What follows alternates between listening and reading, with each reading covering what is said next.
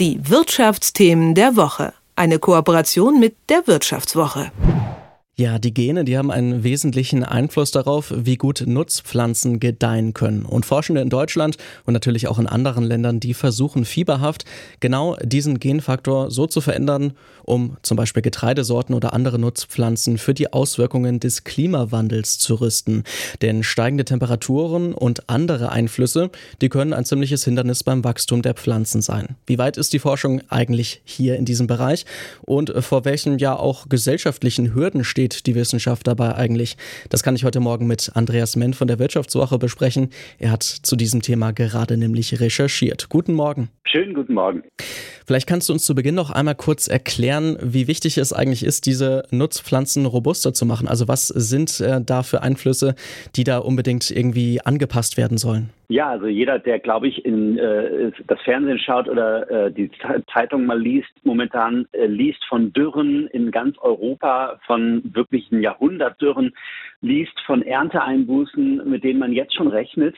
Ähm, der Klimawandel macht sich wirklich in Europa äh, jetzt schon bemerkbar und ähm, in anderen Teilen der Welt genauso. Und ähm, das hat natürlich einen riesigen Einfluss auf die Landwirtschaft. Es gibt Prognosen, Studien unter anderem der NASA und ähm, von deutschen Forschern, die davon ausgehen, dass äh, die Ernten zum Beispiel beim Mais um 25 Prozent einbrechen werden in den nächsten Jahrzehnten. Und zwar ähm, nicht in 50 Jahren, sondern auch schon in den nächsten 10 bis 20 Jahren. Und ähm, deswegen muss man ganz dringend jetzt schauen, wie kann sich die Landwirtschaft anpassen, welche Arten von Nutzpflanzen, welche Sorten von Pflanzen brauchen wir in Zukunft. Und das Spannende dabei ist ja auch, wie die Wissenschaftlerinnen und Wissenschaftler und äh, die Experten da vorgehen, wie sie versuchen, die Pflanzen robuster zu machen. Du hast ja zum Beispiel auch einen Roboter kennengelernt, der dabei hilft. Vielleicht kannst du uns das nochmal erklären. Ja, in der Gegend von Bielefeld auf einem Acker fährt ein Roboter tatsächlich herum.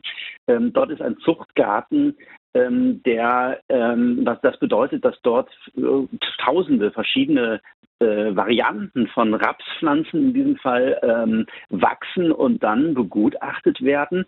Das machen bis heute Menschen. Äh, Züchter schauen sich dann an, äh, alle paar Tage, wie gut sind die Pflanzen gewachsen, wie hoch stehen sie, ähm, wie viele Schoten hat der Raps gebildet, wie viele ähm, Schoten sind das und vor allen Dingen äh, haben die Pflanzen Krankheiten, gibt es da irgendwelche Schäden? Und dann äh, sortiert man aus und pflanzt dann die besten Pflanzen im nächsten Jahr neu und kreuzt die miteinander, um gewisse Eigenschaften, die man haben möchte, dann äh, zu verstärken. Und das ist ein riesiger, aufwendiger Prozess, der jetzt mit diesem Roboter äh, in der Gegend von Bielefeld verbessert werden soll und vereinfacht werden soll. Das ist so ein Gerät, etwa so groß wie so ein Kinderwagen, äh, aber ausgestattet wie ein selbstfahrendes Auto mit Lasersensoren und so weiter. Und der fährt herum und kann sich dort jetzt orientieren und kann eben äh, diese Parzellen, in denen die verschiedenen Pflanzen dort wachsen, einscannen mit äh, einem 3D-Scanner und erstellt quasi eine virtuelle Kopie dieses Zuchtgartens und der Pflanzen. Äh, und die Forscher wollen sich das dann in Virtual Reality, also mit einer Datenbrille anschauen und dort äh, dann eben diesen Zuchtgarten begehbar machen und äh, sich den Weg aufs Feld sparen, aber eben auch mit künstlicher Intelligenz erkennen, automatisch schon, welche Pflanzen sind denn eigentlich besonders gut und besonders schlecht gewachsen, wo muss der Züchter vielleicht genauer hinschauen. Also der Roboter könnte in Zukunft eine Vorauswahl treffen äh, und so dann eben die Auswahl äh, von Pflanzen, die man in Zukunft haben will, nämlich solche, die in trockenen Jahren zum Beispiel besonders gut wachsen und ähnliches, äh, viel einfacher machen. Und das Ganze ist ein Forschungsprojekt, unter anderem vom Deutschen Forschungszentrum für künstliche Intelligenz, das eben zeigt, wie spannend die ganze Sache ist und wie viel man da noch an Effizienz vielleicht herausholen kann. Super spannend auf jeden Fall. Ähm, ich stelle mir das trotzdem ziemlich schwierig vor, auch mit dieser ganzen Technik und den neuen Forschungsmethoden tatsächlich auch das Klima äh, von ja in zehn Jahren praktisch zu simulieren oder von 20 Jahren ist wahrscheinlich sogar noch schwieriger. Ähm, wie, wie gut gelingt denn das den Forschenden? Ja, das ist die große Herausforderung, denn ähm, wir müssen im Prinzip jetzt schon Pflanzen entwickeln, die dann in 15 Jahren gebraucht werden. Äh, so lange dauert äh, im Zweifel das Züchten neuer Pflanzen, weil man immer wieder ähm, neue Jahrgänge miteinander kreuzen muss, bis man dann irgendwie einen idealen neuen Kandidaten gefunden hat. Und ähm, das heißt, da reden wir jetzt vom Jahr 2035 oder ähnliches und da werden wir viel wärmere Temperaturen haben, andere Jahresabläufe, höhere CO2-Werte in der Luft. Das alles kann man heute auf dem Acker eben nicht wirklich simulieren. Ähm, man kann natürlich äh, in, in, trockenen Jahren wie jetzt dann eben schon mal nach Pflanzen fahren, die das gut aushalten. Aber im Prinzip will man ja wissen, wie, welche Pflanze gedeiht in 10, 15 Jahren gut. Und für diesen Fall entwickeln jetzt Forscher eben auch neue Methoden, nämlich Klimakammern unter anderem. Äh, in Düsseldorf ist so ein großes Projekt geplant, wo man dann versucht, äh, in diesen Kammern groß wie so Baucontainer äh, Pflanzen den Situationen, den Tagesverläufen, den Licht- und Umwelt- und Feuchtigkeitsbedingungen auszusetzen, die dann kommen werden. Und das werden eben eher Dinge sein, ähm, wo Pflanzen mit mehr Extremen klarkommen müssen. Und dort dann unter unglaublich vielen Kandidaten, die man auch aus der Wildnis heraussucht, aus Gendatenbanken heraussucht, ähm, ja, möglich etwas zu finden, ähm, was, was, was besser wächst. Ähm, und ja, da werden große Herausforderungen kommen. Zum Beispiel weiß man, äh, dass gewisse Getreidesorten Probleme bekommen werden, wenn das, das Frühjahr besonders warm ist, weil dann die Pollen unfruchtbar werden und sich einfach das Getreide nicht vermehren kann. Und wenn es dann schon wärmer als 25 Grad ist, kann das Probleme geben. Äh, und man sucht dann eben Sorten, die das jetzt besser aushalten werden.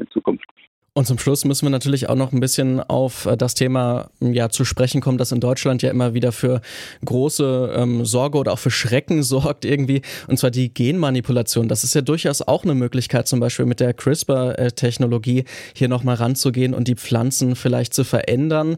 Ähm, wie ist das denn überhaupt möglich in Deutschland? Darf an sowas eigentlich geforscht werden und wie weit ist die Forschung da eigentlich? ja geforscht werden darf. Es darf eben nicht äh, ausgesät werden kommerziell im Freiland und ähm, das ist äh, eine äh, europäische Entscheidung. In anderen Weltregionen sieht das anders aus. Ähm, ja, es gibt große Skepsis in der Bevölkerung äh, dem. Ähm, die aus Zeiten vielleicht aber auch stammt, als es andere Technologien gab. Ähm, Forscher argumentieren nun, dass Techniken wie CRISPR-Cas9 ähm, zielsicherer sind und eben deutlich geringere Risiken für Nebenwirkungen hätten. Und ähm, das Argument ist, dass man damit eben schneller vorankommt. Und wenn man jetzt eine äh, Getreidesorte findet, die einer bestimmten Pilzkrankheit zum Beispiel besser widersteht, könnte man diese Eigenschaft in Getreidepflanzen einbauen, äh, die gleichzeitig höhere Ernteerträge haben. Ähm, und das, ins, indem man einfach nur einen Buchstaben in dem Genom verändert, äh, beispielsweise. Ähm, das ist eine Technik, die jetzt seit zehn Jahren ungefähr äh, erforscht wird und ziemlich große Fortschritte gemacht hat. Ähm, es gibt Anzeichen, dass da in der EU auch neu politisch darüber diskutiert werden wird, ob das dann doch erlaubt wird. In anderen Weltregionen passiert das schon. Äh, man hat äh, zum Beispiel Forschungsprojekte in Mexiko, in den USA, die eigentlich auch auf eher Länder wie äh, Afrika, Regionen wie Afrika gemünzt sind, um dort äh, herrschende Krankheiten zum Beispiel ähm, äh, besser bekämpfbar zu machen, indem man Pflanzen mit Genom-Editing ähm, widerstandsfähiger macht. Und ähm, ja, das ist eine Sache, die in einigen Weltregionen eben schon äh, stark, stark genutzt wird, bei uns in Europa äh, eben noch nicht. Durchaus eine spannende Sache. Über robustere Nutzpflanzen und wie diese gezüchtet und entdeckt werden können, habe ich mit Andreas Menn von der Wirtschaftswoche gesprochen. Vielen Dank für deine Zeit und ein schönes Wochenende. Ich danke auch. Die Wirtschaftsthemen der Woche. Eine Kooperation mit der Wirtschaftswoche.